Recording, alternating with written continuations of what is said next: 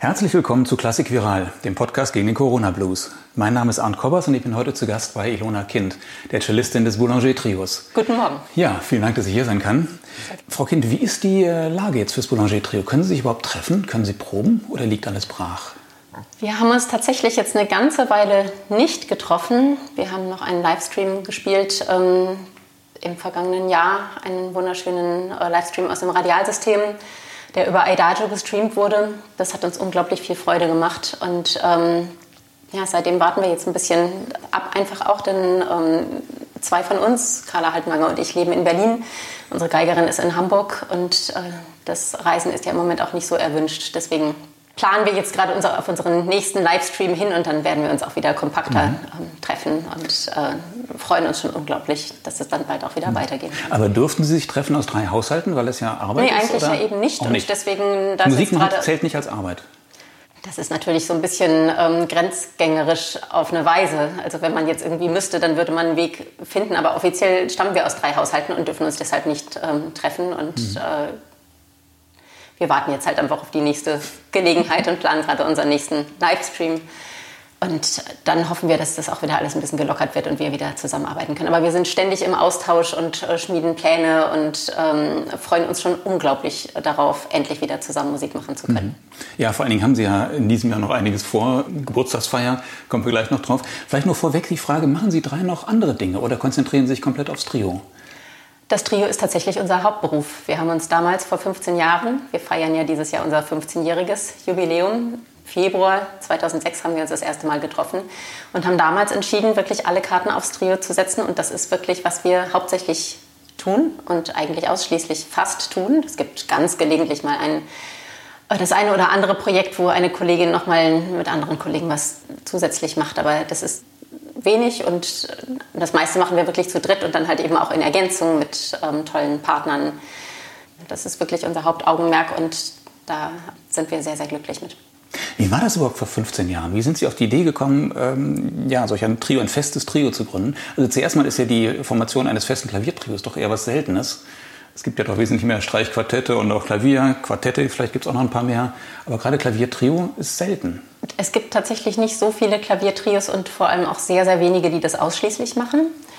Klaviertrio wird ja auch tatsächlich viel von Solisten gespielt. Und wir hatten alle drei während unseres Studiums eigentlich schon lange ähm, den großen Wunschtraum, tatsächlich in einem festen Ensemble zu spielen und haben alle schon verschiedene Erfahrungen gesammelt mit Ensembles, die dann wieder auseinandergingen aus verschiedensten Gründen, hatten aber trotzdem die, diese Vision, dass wir damit unser Leben verbringen möchten mit der Kammermusik. Und Birgit Erz und ich hatten uns dann schon kennengelernt in einem anderen Ensemble, ähm, was dann auch in die Brüche ging und äh, haben wirklich aktiv nach einer Pianistin gesucht oder einem Pianisten.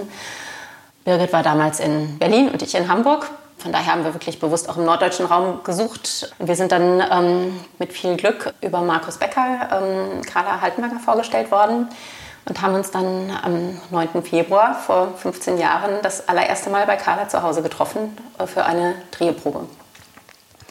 Und es war so, dass wir eigentlich alle ein bisschen nervös waren, weil wir sehr hohe Ansprüche hatten und ähm, oder ganz, ganz große Erwartungen einfach an dieses, dieses Treffen. Wir haben uns das so sehr gewünscht, dass das passt, aber wussten auch gleichzeitig aus unseren früheren Erfahrungen, es kann so leicht sein, dass es dann doch nicht das, das Richtige ist. Und wir haben uns dann zusammengesetzt und hatten uns ein Programm vorgenommen, auch mit dem ähm, Beethoven C-Moll-Trio, Opus 1 Nummer 3 und ein bisschen Schumann und Schostakowitsch.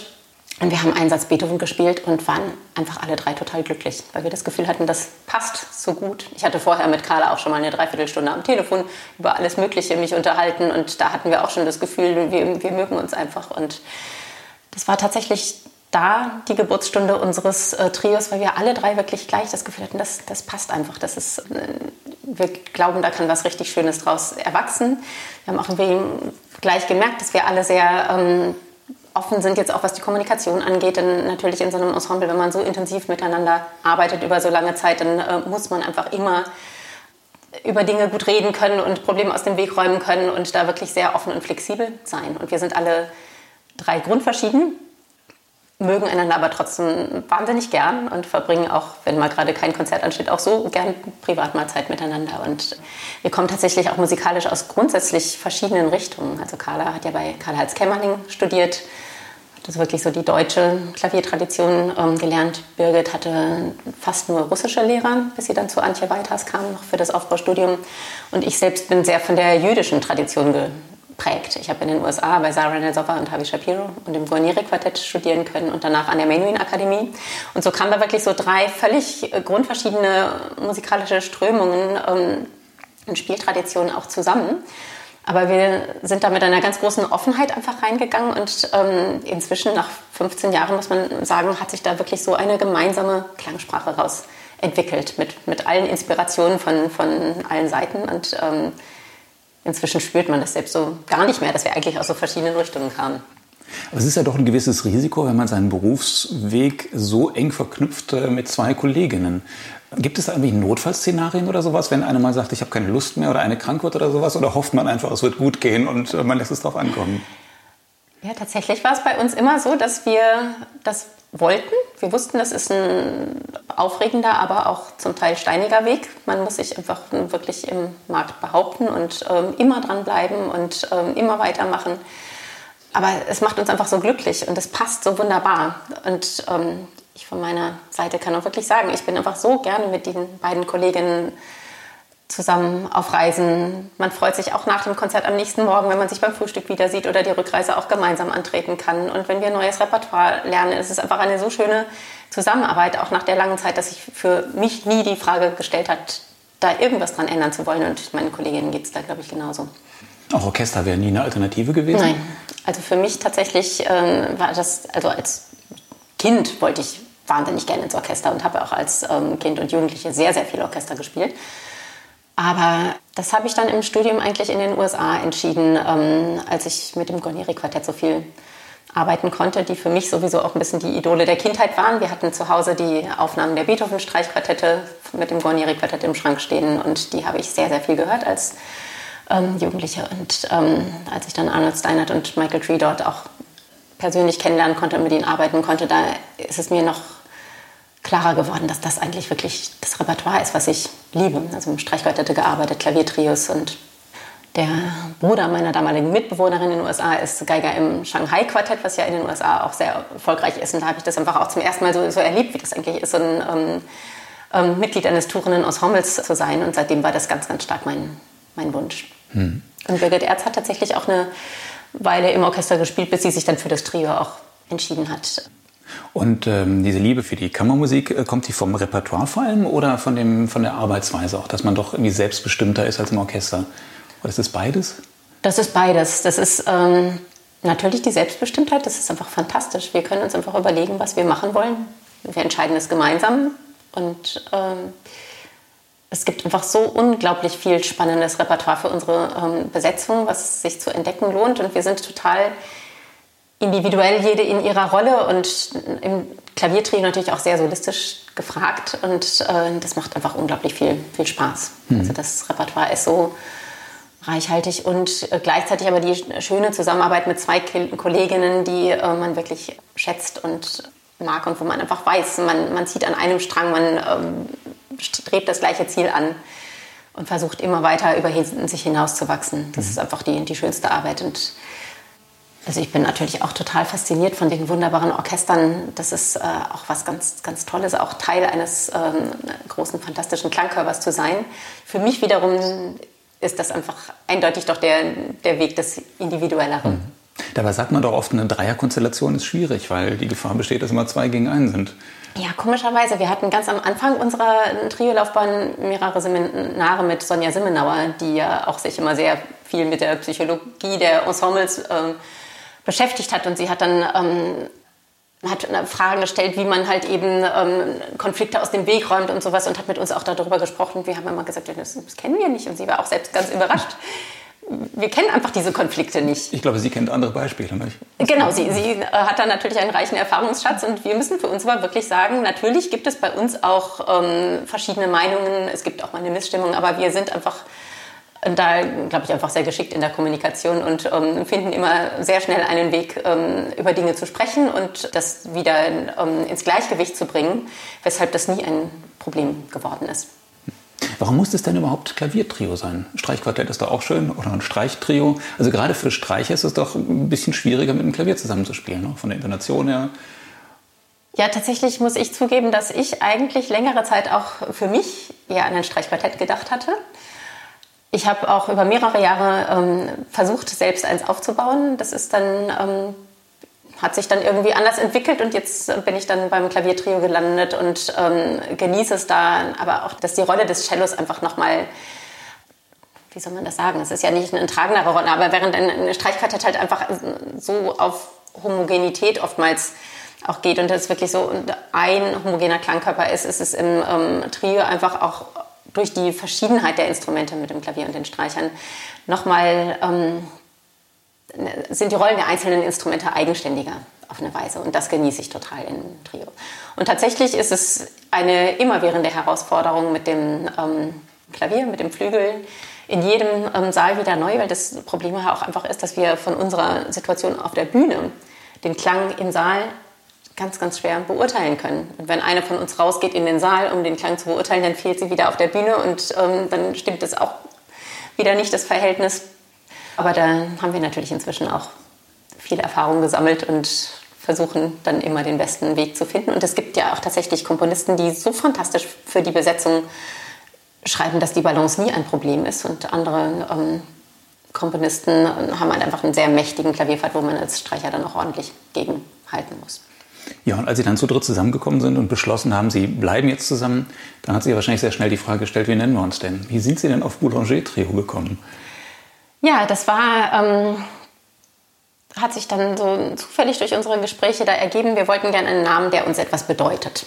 Wir wollten nicht äh, uns nach irgendwie einem Sternbild oder irgendeiner Buchstabenkombination oder so benennen, sondern wir wollten wirklich einen, einen Namen haben, der, ähm, der uns etwas bedeutet und Unsere Pianistin hatte am Vortag unseres Kennenlernens mit einer Flötistin äh, zusammen Stücke von Lili Boulanger gespielt. Und was sie ähm, auch heute noch auszeichnet, sie ist immer unglaublich äh, neugierig und immer am Recherchieren, was es noch gibt an Repertoire. Und sie hat dann auch gleich geschaut, ob es denn von Lili Boulanger, weil sie die Stücke so toll fand, auch etwas für Klaviertrio gibt. Und da hat sie tatsächlich diese beiden großartigen Stücke, Dans Matin de Printemps und Dans Soir Triste, ähm, gefunden, die aus ähm, Lillys Todesjahr stammen. Also sie ist 1918 sehr jung gestorben und die Stücke sind kurz vor ihrem Tod ähm, fertiggestellt worden. Und wir waren dann einfach unglaublich gespannt, diese Musik kennenzulernen. Die war damals noch nicht verlegt. Wir haben dann beim Durand Verlag, der sie damals verlegen wollte, äh, uns erkundigt und äh, die haben uns dann eine Vorabkopie geschickt. Und ähm, dann fiel uns auch auf, dass wir zu Nadja Boulanger tatsächlich auch mehrere persönliche Verbindungen haben. So unsere Pianistin Carla ist bis sie zwölf war in Rumänien gewesen und äh, hat dort eine Lehrerin gehabt, die quasi Enkelschülerin von Nadja Boulanger war. Also ihre Lehrerin wiederum war Schülerin von Nadja Boulanger. Ich selbst war lange an der Menuhin Akademie in der Schweiz und Yehudi Menuhin war ja auch befreundet mit ähm, Nadja Boulanger und äh, sein Sohn Jeremy hat auch bei ihr studiert. Und von daher wussten wir einfach auch schon einiges über sie und ähm, fanden sie einfach auch so faszinierend als Persönlichkeit. Und dann haben wir länger überlegt, benennen wir uns nach Lilly oder nach Nadja und haben dann aber beschlossen, die beiden sind einfach untrennbar ähm, verbunden für uns und ähm, wir möchten ihnen beiden einfach auch zu ja, et etwas mehr Erinnerungen verhelfen, indem wir uns nach ihnen benennen. Ja, die neue CD, die jetzt im März rauskommt, die habe ich vor ein paar Tagen zugeschickt bekommen, die heißt ja Teach Me und versammelt Werke von Schülern von Nadia Boulanger, die ja sehr alt geworden ist und äh, viele Kompositions- und auch Klavierschüler hatte. Äh, unter anderem Jean Francais und Bernstein und Copland und äh, Dino Lipatti. Ich habe im Pressematerial gesehen, da stellen sie so ein paar Fragen. Äh, hätte Piazzolla ohne Nadia Boulanger den Trio Nuevo erfunden und hätte Philipp Glass seine Minimal Music so komponiert? Und hätte Leonard Bernstein seine West Side Story so geschrieben, ohne Nadia Boulanger, wie würden Sie das beantworten? Ja, tatsächlich ist sie, glaube ich, wirklich eine sehr wegweisende Persönlichkeit für viele ihrer Studenten gewesen, die zu ihr gepilgert sind. Sie hat ja über lange, lange Zeit, seit den 1920er Jahren bis ins hohe Alter von 92, ähm, Ende der 70er, intensiv in, in Frankreich, bei sich zu Hause in der Rue Balu und äh, auch an französischen Universitäten und in den USA und in Fontainebleau bei Paris ähm, unterrichtet. Und äh, die Schüler sind in großen Zahlen zu ihr hingepilgert ähm, und man weiß zum Beispiel von Philipp Glass auch, dass er sagt, also ähm, kein Ton, den er geschrieben hat, nachdem er sie verlassen hat, wäre ohne sie so ähm, wahrscheinlich komponiert worden. Und Astor Piazzolla, der ja wirklich klassische Kompositionen bei ihr studieren wollte, kam mit ähm, seinen klassischen sinfonischen Versuchen zu ihr. Und äh, sie war diejenige, die dann geforscht hat und ihn gefragt hat, äh, was, was machen Sie denn sonst und äh, welches Instrument spielen Sie und mit welcher Musik umgeben Sie sich sonst? Und dann hat er sehr beschämt irgendwie vom Bandonion erzählt und von den verruchten Tango-Clubs, in denen er auftrat. Und dann hat sie ihn da etwas spielen lassen und dann gesagt, ja, aber Sie Idiot, das ist genau Ihre Musik, das, ähm, das ist der, der Weg. Und ähm, ohne, dass sie ihn da ermutigt hätte, kann ich mir schon gut vorstellen, dass mhm. er diesen Weg nicht gefunden hätte. Weil er ja eigentlich sich das klassische Komponieren wünschte. Und dadurch hat er wirklich den Tango ja auch konzertfähig gemacht. Und das ist schon wirklich eine sehr faszinierende Geschichte. Mhm. Leonard Bernstein wiederum hat sie ja sehr spät erst kennengelernt und ähm, war einfach sehr, sehr eng mit ihr befreundet und hat ihr alle Partituren geschickt. Also er war in dem Sinne nicht richtig ein Student von ihr, aber also er war auch derjenige, der also letzten Besuch bei ihr quasi gemacht hat an ihrem schon fast Sterbebett, wo sie schon gar nicht mehr so ganz ähm, anwesend war. Dann, ähm, hat sie aber doch auf ihn nochmal reagiert und er hat sie gefragt, was, was hörst du? Und dann hat sie irgendwie gesagt, eine, eine Melodie ohne Anfang und ohne Ende. Das ist auch eine mhm. sehr, sehr schöne Geschichte sie war halt wirklich auch ein, also wie ein wandelndes Lexikon. Sie kannte sich unglaublich aus in der ganzen Musikgeschichte. Ähm, sie war auch so durchdrungen von, von, von, Musik. Also ihr ganzes Leben bestand wirklich aus, aus Musik und aus der Beschäftigung mit dieser, von der Renaissance bis zur ähm, Moderne, wenn auch sie da natürlich so ein bisschen als, als Stravinsky-Fan jetzt auch an der Neuen Wiener Schule nicht so interessiert war. Ich glaube, dass die Komponisten, die bei ihr studiert haben, einfach da auch unglaublich viel Inspiration rausbezogen haben, dass sie so ähm, das ausgestrahlt hat, dass sie, sie, die Musik so verkörpert hat und so intensiv in ihr lebte. Und sie wirklich versucht hat, jedem so ähm, seinen eigenen Weg zu zeigen. Also grundverschiedener könnten die Studenten eigentlich nicht sein von ihr. Mhm. Ja, wollen wir uns zwischendurch mal ein Stück anhören? Ich meine, als Trio können wir jetzt hier nicht live spielen, aber Sie haben ja was auf Ihrem... Entschuldigung, meine Technik ist hier ein bisschen beschränkt hier heute Morgen. Das ähm, Liegt daran, dass ich keinen CD-Spieler mehr besitze. Aber ich habe jetzt hier einen Satz vom Jean-Francais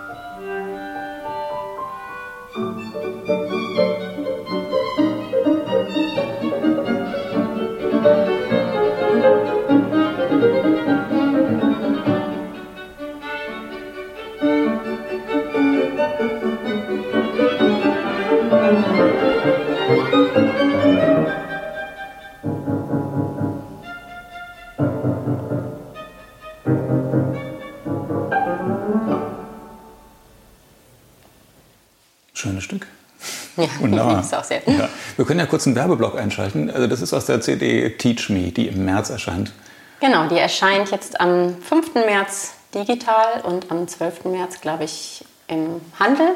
Beim Label Berlin Classics. Genau, das ist jetzt unsere erste CD bei Berlin Classics. Und ähm, wir hatten ein riesiges Glück, dass wir diesen Aufnahmetermin, der irgendwie auch nochmal verschoben wurde vom April auf den Sommer, dass der tatsächlich in eine ähm, ähm, Periode fiel, wo wir tatsächlich aufnehmen durften, hier in Berlin in der Jesus Christus Kirche. Und ähm, das war natürlich ein ganz großes Glück, denn wir hatten da ja schon einige Monate wirklich auch gedarbt seit ähm, unserem letzten Konzert. Ich glaube, am 12. März waren wir noch in Süddeutschland und danach sind wir so ein bisschen bedrückt nach Hause gefahren und haben uns gedacht, wie geht das jetzt ähm, erstmal weiter? Und dann äh, stand aber fest, dass die CD-Aufnahme doch stattfinden kann. Und dann haben wir erstmal, auch weil wir uns zum Proben ja erstmal auch nicht treffen konnten, weil neue Wege auch ausgedacht, wie wir uns das erarbeiten können, ohne einander zu sehen. Wir haben tatsächlich auch ähm, viel mehr vorher auch uns schon ausgetauscht über die, ähm, die Stücke, unsere Gedanken auch über ähm, Sprachnachrichten und, und E-Mails einander mitgeteilt zum Teil und in Telefonaten besprochen und uns tatsächlich auch ähm, Tonaufnahmen hin und her geschickt mit Ideen zur Interpretation. Und dann ähm, konnten wir uns irgendwann wieder treffen und dann stand die CD auch bald an und dann haben wir vier wunderbare Tage in der Jesus Christus Kirche verbracht mit einem großartigen ähm, Team und konnten dann auch dort über ähm, ja, Deutschland Radiokultur hatte noch ein ähm, Konzert live übertragen am Ende dieser Produktion und das war einfach wirklich so ein Sommer-Highlight für uns. Und jetzt ähm, steht sie kurz vor der Veröffentlichung. Mhm. Wie würde es denn jetzt normalerweise weitergehen? Sie haben eine ganze Reihe CDs schon eingespielt. Machen Sie denn hinterher quasi eine Tour zur CD, wo Sie mit dem Programm dann durch die Gegend reisen? Hätten Sie das normalerweise jetzt auch so gemacht? Das hätten wir jetzt normalerweise gemacht. Das äh, war natürlich auch, da die äh, Situation ja seit so langer Zeit jetzt schon so ungewiss ist, einfach sehr, sehr schwierig zu planen und kann ja jetzt auch nicht stattfinden. Aber es wird auf jeden Fall ein gestreamtes Konzert geben im März, wo wir jetzt gerade noch schauen, mhm. von wo und ähm, ob wieder über Edajo. Da freuen wir uns auf jeden Fall riesig drauf. Mhm. Wenn man auf Ihre Internetseite guckt, äh, in die Repertoireliste, da war ich sehr überrascht, wie viel Repertoire es tatsächlich gibt für Klaviertrio. Vor allem war ich überrascht, dass es einige Trippelkonzerte gibt. Man kennt ja. das von Beethoven, aber äh, ich habe gesehen von Paul Juon, von, von Alfredo Casella, von Lehrer Auerbach. Ich weiß nicht, war das ein Auftragswerk von Ihnen oder nee, das, das, das ist ja relativ jung? Das Stück ist, glaube ich, fast zehn Jahre alt. Mhm. Ähm, ist, glaube ich, fürs Münchner Kammerorchester geschrieben worden. Und ähm, wir hatten es ganz lange schon auf unserer Repertoire-Wunschliste stehen und haben es vielen Veranstaltern auch angeboten. Und ähm, letztes Jahr, vorletztes Jahr war das schon, ja, Ende 2019 waren wir beim UNESCO-Festival und äh, konnten es mit Lehrer Auerbach als ähm, Dirigentin spielen, was fantastisch war. Das ist ein großartiges Stück und wir freuen uns schon sehr aufs nächste Mal. Mhm. Die Triple-Konzerte sind unsere große Leidenschaft tatsächlich auch neben vielem anderen und das macht uns unglaublich viel Spaß. Wir haben natürlich Beethoven sehr, sehr oft gespielt, aber auch Alfredo Casella, ein fantastisches Stück, so ein bisschen im Con Concerto mhm. Grosso-Stil, ähm, aber für große mhm. Sinfonieorchester. Und Paul Jorn, die Episode Concertante sind wahnsinnig ähm, dick besetzt. Das ist ein, ein, ein ähm, sehr dicht geschriebenes, wirklich ähm, groß sinfonisch angelegtes Werk. Und ähm, die Martinu-Konzerte gibt es noch. Und hm. da freuen wir uns auf jeden Fall auch über jede Gelegenheit. Hm. Sie spielen ja auch immer mal wieder, relativ häufig, mit, äh, mit anderen Kollegen und Kolleginnen und treten auch mit Schauspielern auf, mit Ulrich Nöthen, mit Jan von Bülow, zumindest haben Sie die fest im Programm sozusagen. Wie ist das, wenn jemand dazukommt? Das ist für uns ähm, immer eine große Inspirationsquelle. Wir sind so gerne zu dritt und uns wird auch zu dritt nie langweilig, aber wenn dann noch mal jemand von außen dazukommt und das passt und äh, bereichert sich gegenseitig, dann ist es für uns einfach immer sehr, sehr spannend und öffnet uns auch neue Türen und ähm, da haben wir jetzt diese sehr, sehr schöne Zusammenarbeit mit André Schulen halt schon über einige Jahre, mit dem wir eine CD aufgenommen haben mit den ähm, schottischen und irischen Liedern von Beethoven, die unglaublich Spaß machen auch. Und das ist immer wirklich toll, mit ihm zusammen unterwegs zu sein. Und mit den Schauspielern, das hat sich jetzt vor ein paar Jahren ergeben, wir haben mit Johann von Bülow angefangen, ähm, den wir privat kannten, ähm, mit einem Programm ähm, mit Schloss Gripsholm und schwedischer Musik wo wir wirklich total ähm, intensiv mit ihm in den Austausch auch gegangen sind ähm, bezüglich der Erstellung der Textfassung und den, den Musikstellen und wie das am besten wirklich zusammenpasst. Und äh, daraus ist wirklich ein, ein, wunderbares Ganzes geworden, was sich einfach toll bereichert und ergänzt. Und äh, da haben wir verschiedene andere Programme mit ihm noch gemacht. Eins zum Ende des Ersten Weltkriegs mit Soldatenpost und ähm, Lyrik von Mascha Kaleko und Erich Kästner. Und ähm, das ähm, war durchaus auch ein heftiges Programm, was uns auch sehr, sehr berührt hat. Und wir haben ein Hemingway-Programm mit ähm, Der alte Mann und das Meer, gepaart mit Piazzolla, Dvorak und Bloch ist es, glaube ich.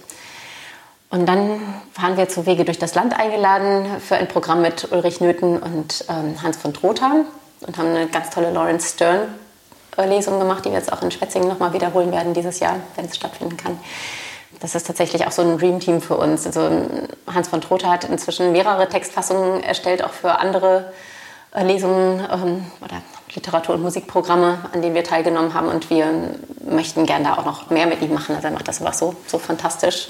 Und auch mit Ulrich Nöthen ist das eine ganz spannende Zusammenarbeit. Mhm. Aber auch was so die Musik für Sie drei alleine nur eingeht, da haben Sie nicht nur diese Repertoireliste, sondern geben auch feste Programme an. Also es ist Ihnen schon wichtig, dass ein Abend eine Idee hat, ein Programm hat, oder? Ja, Genau, wir sind natürlich auch immer offen, wenn jetzt ein um, Veranstalter jetzt unbedingt ein Schubert-Trio haben will und es ist ihm egal, was daneben noch dazu ergänzt wird, dann, ähm, oder er hat dann noch andere Vorgaben, es muss dann noch wieder was Zeitgenössisches dabei sein, dann sind wir auch immer sehr flexibel, aber wir geben halt auch gerne ein paar ähm, Programme zur Auswahl, wo wirklich eine Idee dahinter steht. Und dann haben Sie ja so ein schönes Format entwickelt, vor mittlerweile schon zehn Jahren oder sogar ja, fast die Boulangerie. Die Boulangerie, genau. Ja. Erzählen Sie doch darüber mal, wie, ja. wie ist dazu gekommen und was steckt dahinter? Damit haben wir 2012 angefangen in Hamburg und in Berlin und wir wollten gerne ein eigenes Konzertformat kreieren, was irgendwie zu uns passt, wo wir unsere Stärken auch reinbringen können. Und so ein bisschen unbewusst ist das Format letztendlich doch auch sehr stark von Nadia Boulanger und ihrer Art, ähm, Musik zu vermitteln, auch inspiriert. Nadia Boulanger hat jeden Mittwoch äh, zu sich nach Hause eingeladen in ihr privates Wohnzimmer und hat dort Analysestunden gegeben.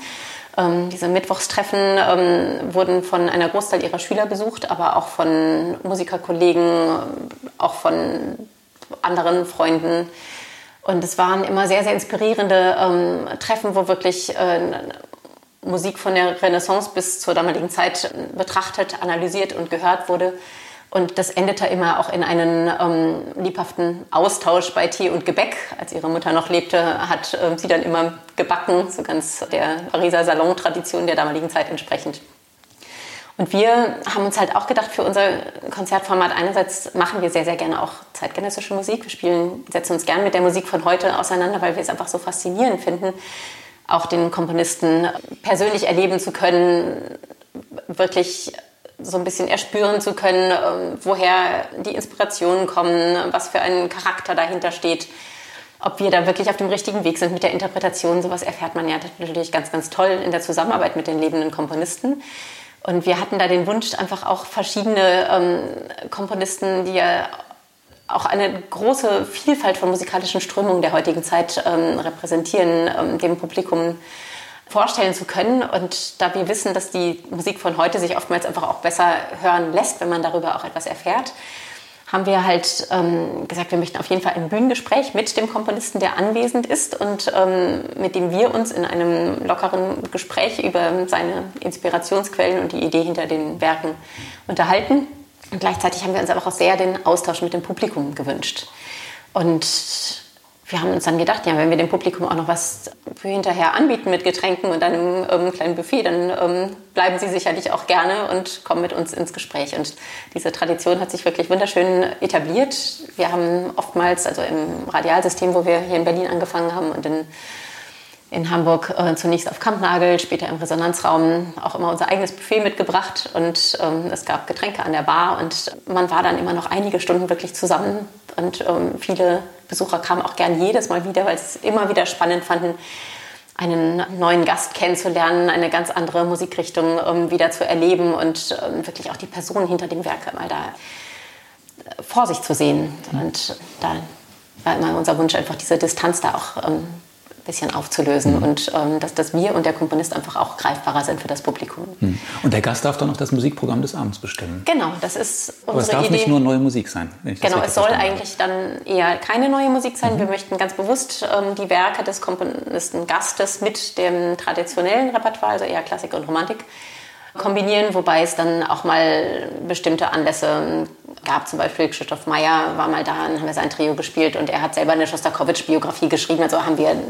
dann da Schostakowitsch ähm, kombiniert. Und so gibt es dann schon auch mal die eine oder andere Ausnahme. Aber ähm, das macht immer unglaublich Spaß. Ähm, wir reichen dann immer eine Liste ein von allem, was ähm, möglich ist und was jetzt in den letzten Konzerten nicht auf dem Programm stand. Und da kann der Komponist ganz frei wählen, also Matthias Pinscher hatte sich jetzt im November Schumann ausgesucht und ähm, da hatten wir jetzt auch schon gedacht, wahrscheinlich wird es Schumann werden und tatsächlich sagt er auch, es ist ein Komponist, mit dem man sich ganz besonders verbunden ähm, fühlt und da kann man dann im Gespräch einfach dann auch gut die Verbindungen knüpfen. Mhm. Kommt denn auch eine Rückmeldung vom Publikum? Also äh, haben die den Wunsch nach wirklich Gesprächen und Diskussionen? Oder? Ja, ja, das Publikum liebt es. Mhm. Ähm, also Sie hören nicht nur zu, sondern äh, hinterher gibt es auch wirklich Gespräche? Wirklich, aber erst hinterher beim mhm. Buffet gibt es dann mhm. die Gespräche oder in der Elbphilharmonie, wo wir jetzt auch seit einigen Jahren sind, da gibt es dann halt ein Freigetränk im, im Foyer und mhm. dort die Möglichkeit mit uns ins Gespräch zu kommen und wir teilen das den Komponisten auch immer vorher mit, weil dass wir das uns wünschen, dass sie auch zum Gespräch zur Verfügung stehen. Und ähm, das ist immer total spannend, einfach auch. Aber eigentlich ist das ein tolles Format, äh, das man nicht nur jetzt auf Berlin und Hamburg beschränken könnte. Ich habe auch irgendwo gelesen, in Wien haben Sie es schon mal gemacht. Genau, wir, in Wien waren wir mehrere Jahre auch im Musikverein tatsächlich. Mhm. Das hat die Alban Berg Stiftung ähm, viele Jahre unterstützt. Das war eine tolle Zeit dort. Mhm. Und wir haben sie auch immer mal wieder exportiert an andere Orte, so Donaueschingen und um, Musiktage Kassel und so. Da gibt es immer wieder mal Gelegenheiten. Es könnte noch viel mehr werden, auf jeden Fall. Aber wir haben jetzt tatsächlich bei der Überarbeitung unserer Homepage äh, festgestellt, dass wir schon 74 Boulangerien wow. gespielt haben. Oh ja. Die Komponistengäste haben wir jetzt noch nicht zusammengezählt, aber das ist so fantastisch, mit wem wir durch dieses Konzertformat ähm, in Kontakt gekommen sind, in persönlichen Kontakt. So angefangen mit Friedrich Zerha, der jetzt auch Ehrenvorsitzender unseres Vereins, äh, des Trägervereins der Boulangerie ist. Und ähm, Toshio Hosokawa, Matthias Pinscher, Kaya Sariaro, Olga Neuwirth. Mhm. Das ist so toll. Da haben sich auch immer Folgekonzerte daraus ergeben und für uns eine ganz, ganz große Bereicherung für unser Musizieren, was sich auch tatsächlich auf die äh, traditionelle Spielweise natürlich auch sehr auswirkt. Mhm. Ja, es gibt auch eine ganze Menge spannende Komponisten. Sind die noch alle bereit, auf die Bühne zu gehen und über ihr Werk zu sprechen? Ja, wir haben es eigentlich in der ganzen Zeit ein einziges Mal erlebt, dass jemand nicht kommen wollte. Aber ansonsten mhm. ähm, sind sie alle sehr, sehr offen tatsächlich. Wir machen das immer zu dritt dann auf der Bühne, also dann zu dritt plus Komponist und sagen immer vorher wirklich, wir brauchen nichts vorzubereiten, wir machen das ganz spontan aus dem Bauch heraus und so liebt es das Publikum halt auch. Ja, dann hoffe ich einfach, dass äh, Sie das Format der Boulangerie demnächst weitermachen können, möglichst bald und sowieso möglichst bald wieder Konzerte geben können. Also tatsächlich, die nächste Boulangerie wird jetzt eine gestreamte, die wir Nadja Boulanger widmen werden, mhm. die jetzt im März stattfinden wird. Da kann ich nur heute das Datum noch nicht bekannt mhm. geben, weil wir gerade das noch klären. Aber dann geht es hoffentlich wieder live und vor Publikum Ja, los. da gibt es schon viele Ideen. Mhm. Ja, wunderbar. Dann sage ich vielen Dank, Ilona Kind, fürs Gespräch. Wollen wir jetzt noch Musik anhören zum Schluss? Ja, ich hatte hier noch ein Stück und zwar, also die Nadja Boulanger CD ist jetzt ja unsere zehnte und ich erinnere mich aber auch immer gerne zurück an unsere allererste CD, die wir ähm, in so unseren ganz frühen Anfängen aufgenommen haben. Ich weiß jetzt nicht mehr genau, ob es 2008 war, das glaube ich. Und der allererste Tag im Studio, das war mit Clara Schumann. Und dieses Stück, also gerade den ersten Satz aus dem Clara Schumann Trio, habe ich seitdem schon mehrfach wieder, also gerade in den letzten Jahren mehrfach wieder im Radio gehört und habe mir gedacht, Mensch, das gefällt mir wirklich. Mhm. Wer spielt denn da wohl? Und dann waren wir das. Deswegen, ähm, das sind immer die schönsten Erlebnisse. Ja, ja. Habe ich mich mehrmals gefreut, weil ich das so erstaunlich finde. Weil natürlich haben wir eine sehr, sehr große musikalische Entwicklung äh, zurückgelegt in 15 Jahren. Aber irgendwie hört man dort schon unseren Klang. Clara Schumann, erster Satz.